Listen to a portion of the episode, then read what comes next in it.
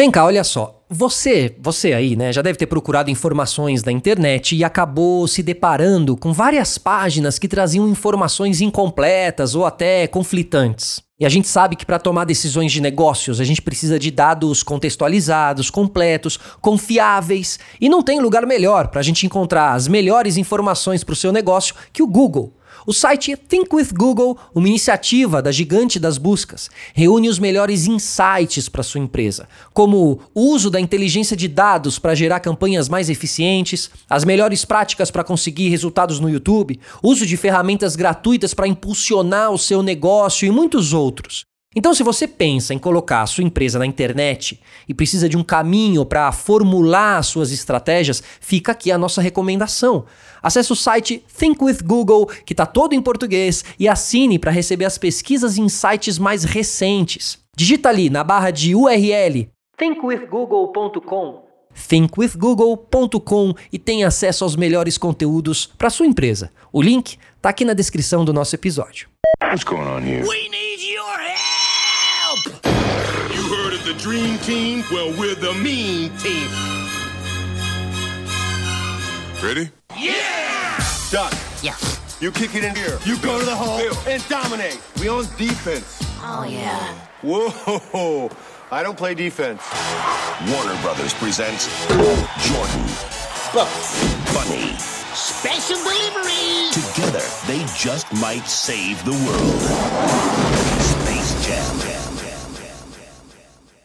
Sim, sim, sim, sejam todos bem-vindos a mais um Wikipod, seu podcast biográfico com histórias incríveis contadas por mim, Felipe Solari. E esse ano fez muito barulho o anúncio da sequência de Space Jam, o jogo do século. 20 anos depois do lançamento do primeiro filme, né?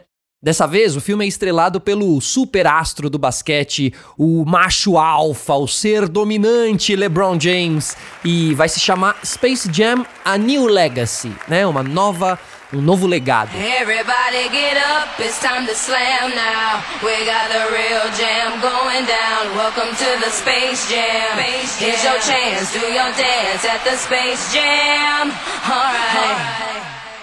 Space Jam. É um, um, super filme, o Jordan atuando com os personagens do Looney Tunes, né? É muito divertido.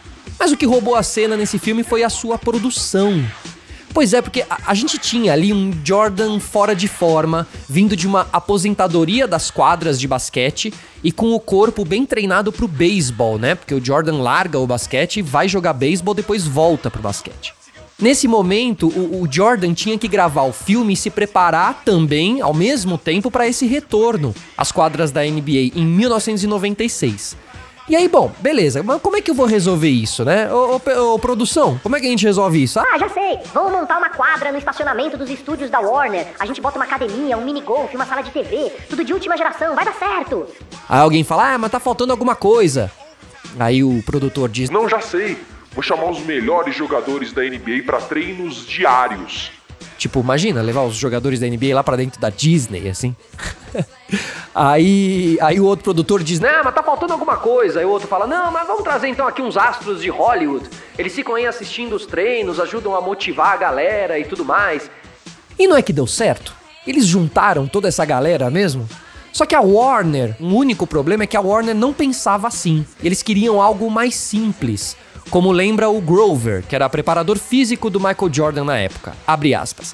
Inicialmente, o que eles iam fazer era apenas pintar algumas linhas do estacionamento e colocar as tabelas. E eu tava tipo, não, não, não, esse é o Michael Jordan, galera. A gente não tá jogando basquete em um estacionamento, não pode ser assim. Fecha aspas. Aí, meus amigos, o Grover assumiu a liderança da construção da cúpula inflável no estacionamento da Warner Bros. em Burbank.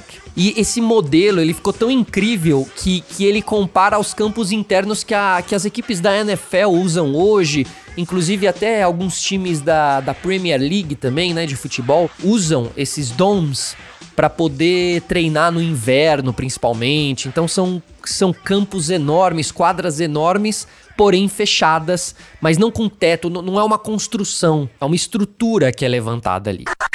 Bom, o diretor do Space Jam, Joe Pitka, ele lembra, abre aspas. Era uma quadra de basquete do tamanho normal, com uma cúpula inflável. E o Michael Jordan estava lá todos os dias às 19 horas e todo mundo da cidade ia lá para jogar e desafiar ele. Ele jogava basquete todas as noites e tinha ótimos jogadores da NBA com ele. Fecha aspas.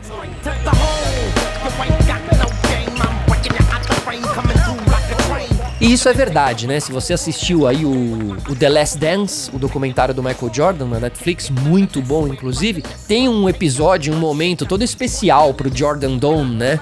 E eles contam bem essa história e como, como iam os jogadores da NBA. Era algo surreal, porque eles eram rivais, né, no, no, dia a dia ali na competição da NBA, porém existia uma amizade, eles ficavam ali tirando contra, né, tirando um contra, tirando um racha, sabe? É, é, totalmente fora das dos domínios dos seus times, né? Não sei nem se hoje isso seria possível, sabe? Porque tanto contrato, tanto patrocínio. Aí um jogador vai lá bater uma bola com o LeBron à noite na Disney, no, no sei lá, no, na Warner, né? E acaba se, se lesionando. Já pensou? Que burrada, né? Geralmente, inclusive, os jogadores não podem ficar batendo bola fora do seu ambiente de trabalho justamente pelo risco de uma, de uma lesão totalmente evitável, né? Então, assim, era surreal, porque todos os dias, às sete da noite, o Jordan colava lá, os grandes jogadores faziam aqueles rachas, grandes jogadores da NBA. E era meio time com camisa jogando contra time sem camisa, sabe? Era roots mesmo. E era tudo tão grandioso para qualquer pessoa, né? Imagina então para um jovem de 19 anos essa memória até hoje faz a voz do Johnson tremer, mesmo 25 anos depois. O Johnson é um ex-jogador profissional que, na época, jogava basquete no time da UCLA, né, a Universidade de Los Angeles, e que venceu o torneio da NCAA em 1995. Bom, esse time da UCLA, da UCLA, foi tratado como a realeza do esporte com convites para Casa Branca, eventos de gala, como a estreia do sucesso de ação do Will Smith e Martin Lawrence, né, o Bad Boys. Mas o Johnson, ali com 19 anos, pirou de verdade quando recebeu uma ligação do escritório de basquete da UCLA falando: O Michael Jordan tá na cidade, tá gravando um filme e quer encontrar gente nos estúdios da Warner Bros para brincar e treinar. Aí o Johnson diz, né, pô, eu adorava o Michael Jordan. E, e, ele sabia que o Jordan era fã do pai dele. Porque o pai dele era, tinha sido um ex-astro da UCLA, o Marcus Johnson. E reza a lenda que ele tinha o pôster do pai no quarto, tipo o Jordan, entendeu? Já pensou o Jordan chega pra você e fala, pô, sou fã do seu pai? Maravilhoso. No primeiro dia, o Johnson se lembra de ter ficado tão deslumbrado que ele e um dos companheiros de equipe não conseguiam parar de rir, né? Eu, eu acho que eu também não, não sei qual ia ser minha reação ali. Mas, enfim, naquele dia, o Jordan disse que tinha acabado de terminar as filmagens, né? Daquele dia, tava com um, uma roupa de basquete de rua, assim. É, usando seus Air Jordans, né? E tudo mais. Pô, e o Johnson disse que foi um momento muito especial para ele. Diz que, diz que ele aprendeu a fazer a transição pro perímetro, né? Tipo, pegar a bola e rolar. Ele diz: Quando jogamos, havia 10 caras na pista, 9 jogadores da NBA e Chris. E eu sempre tive que mostrar o meu valor, jogar constantemente em alto nível. Imagina, chamaram ele meio pra ocupar lugar, né? Ô, ô Johnson, da, da UCLA, você que tá aqui perto, cola aí, mano, que a gente tá jogando com os caras da NBA aqui. Surreal, né? Que experiência pro Johnson, pros caras da UCLA. Tudo bem que eles eram a bola da vez, mas estar ali naquele ambiente totalmente VIP, né? Do lado dos seus ídolos, jogando de igual para igual, em uma época que não tinha nem rede social, então mal dava para ele registrar esses momentos, né? Aliás, já que a gente tá falando de Michael Jordan, eu queria indicar para vocês escutarem um outro episódio do Wikipod, que é A Revolução do Air Jordan. Conta toda a história da parceria entre Michael Jordan e Tinker Hatfields, que é o cara da Nike que ajudou ali a desenvolver todos os tênis, né, do Air Jordan e toda a coleção do Jordan. Então se liga nesse episódio. Voltando aqui para o nosso Jordan Dome, vale lembrar que a instalação era totalmente climatizada, tinha vestiário, chuveiro, sala de estar, equipamento de treinamento de última geração. Bruce Talamon, que era um fotógrafo ali do set do Space Jam, diz, aspas, Foi como uma compra única. Ele não teve que deixar o estúdio, eles poderiam pegá-lo rapidamente quando precisassem dele para uma cena. E, e meio que esse era o intuito mesmo, né? Olha, preciso treinar, preciso me manter em forma, mas vamos fazer o seguinte: Faz aqui do lado tudo isso, né? Assim eu posso treinar, jogar, tudo aqui do lado das filmagens. Jordan também foi muito profissional nesse sentido, porque sabia que era importante? Ou, ou, sei lá, acho que ele pelo menos sabia o quanto demanda a gravação de um longa-metragem, entendeu? Que é muito complexo, muito difícil, ainda mais que eles estavam fazendo tudo no chroma key, né? Tudo no verde ali. Então o Jordan tinha que interagir com alguns personagens que não existiam ali, não estavam ali do lado dele. Isso já é difícil para um ator. Imagina para um cara que não é ator, é jogador de basquete, né? Mesmo as cenas do jogo de basquete deve ter sido muito complexo fazer, porque. Michael Jordan toca pra perna longa que toca pro Tasmania, né? Tipo, é bem complexo de se fazer, bem quebra-cabeça nesse sentido. E aí vale também falar um pouquinho do diretor, né, o Pitka, que a gente já falou, mas assim, o cara fez o possível para garantir que o Jordan estivesse ali o mais confortável possível, sabe? Dentro daquelas circunstâncias, né? Usar atleta em cinema era algo relativamente novo naquela época, assim. E aí ele mesmo conta que com relação a isso né, que a gente falou de como passar a bola para os personagens e tal, ele acabou levando uma trupe de comédia que eram atores de comédia, então que trabalham muito corpo, né, movimentação do corpo, linguagem do corpo. E ele botou todo mundo de verde. Vestia esses caras tudo de verde, que é a cor do chroma key, né?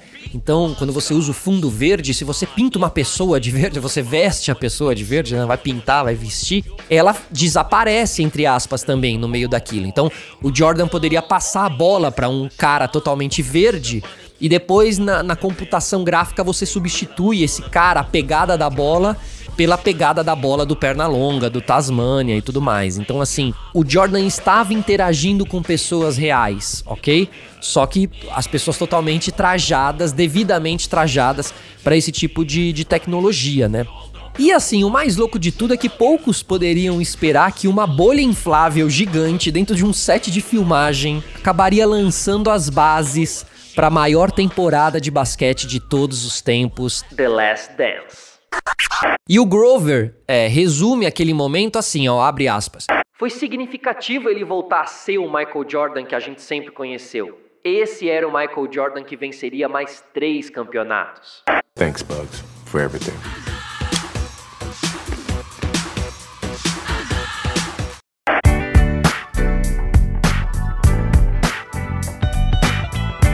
Muito bem, pessoal, é isso. Falamos um pouco aí de Michael Jordan, de, de Space Jam, do seu Jordan Dome, que é um, é um detalhe muito saboroso e delicioso da vida do Michael Jordan, assim, muito legal falar sobre isso, ter dedicado um episódio especial aqui de Wikipod. E fiquem ligados, porque chegará aí a nova versão do Space Jam com o Michael Jordan da vez, né? Que é o LeBron James, um monstro também, um ícone do esporte, né?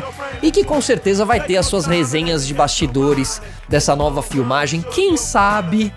Olha, o LeBron do jeito que é, essa história do Jordan Dome do jeito que é, eu, eu não não descartaria aí a possibilidade de termos um LeBron Dome nas filmagens do, do Space Jam aí, desse novo Space Jam, certo?